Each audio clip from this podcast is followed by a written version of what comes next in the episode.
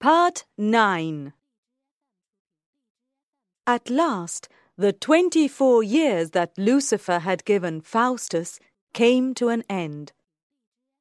Lucifer, Beelzebub, and Mephistopheles came up from hell to witness the death of the man who had given them his soul. Faustus is ours at midnight. Lucifer said triumphantly. His soul is damned forever. The two scholars whom Faustus had entertained happened to call on him during the evening, and they found Faustus in a gloomy mood. Why didn't I stay here in Wittenberg with you? Faustus asked them sadly. My life would have been different, and I would not have been damned. He must be ill. One of the scholars said, Let's fetch a doctor for him. It's a moral sickness, Faustus said. and there's no doctor in the world who can cure me. If that's really true, One of the scholars said. pray to God for help. Faustus smiled grimly at the mention of God. Then he told his visitors about the secret of his life. He explained about the agreement he had made with Lucifer and how the twenty four years were at an end. He told them there could be no forgiveness for him. Pray to God. The scholar repeated. How can I pray to God Faustus cried desperately. when I turned away from him all those years ago? God will never forgive me. Besides, He went on. they stop me praying. They hold my hands when I want to pray. Who does, Faustus? One of the scholars cried. Who stops you praying? Lucifer and Mephistopheles stopped me praying.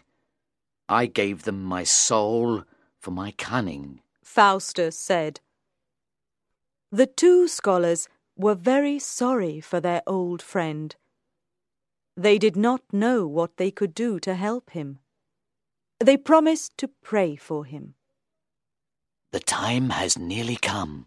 Faustus whispered. You must go. It might be dangerous for you to stay here. The scholars did not want to leave him alone, so they went into the room next to the study. They began to pray for their friend's soul. When Faustus was alone again in the study, Mephistopheles appeared. He seemed very cheerful at the thought of Faustus's death. It's all your fault. Faustus told him. You tempted me, and I listened to you. You've robbed me of the happiness I could have had in heaven. It's true. Mephistopheles admitted, with a cruel smile. I was there, right from the start. Do you remember that evening you were looking through your books on the desk? Do you remember the page you opened in the Bible? If we say we have no sin, we deceive ourselves, and there is no truth in us. It was me that turned the pages of the Bible to find those lines. It was I, Faustus. The good angel and the bad angel now entered the study.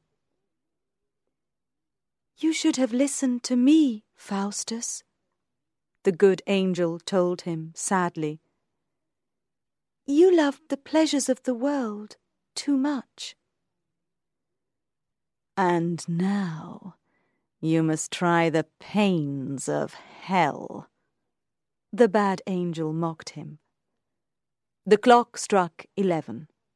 Just one hour, Faustus thought with horror. and then my soul goes to hell forever. If only the time would go slowly. He thought. I wish the sun would rise in the sky so that it would never be midnight. The clock struck the half hour. Time won't stand still for me.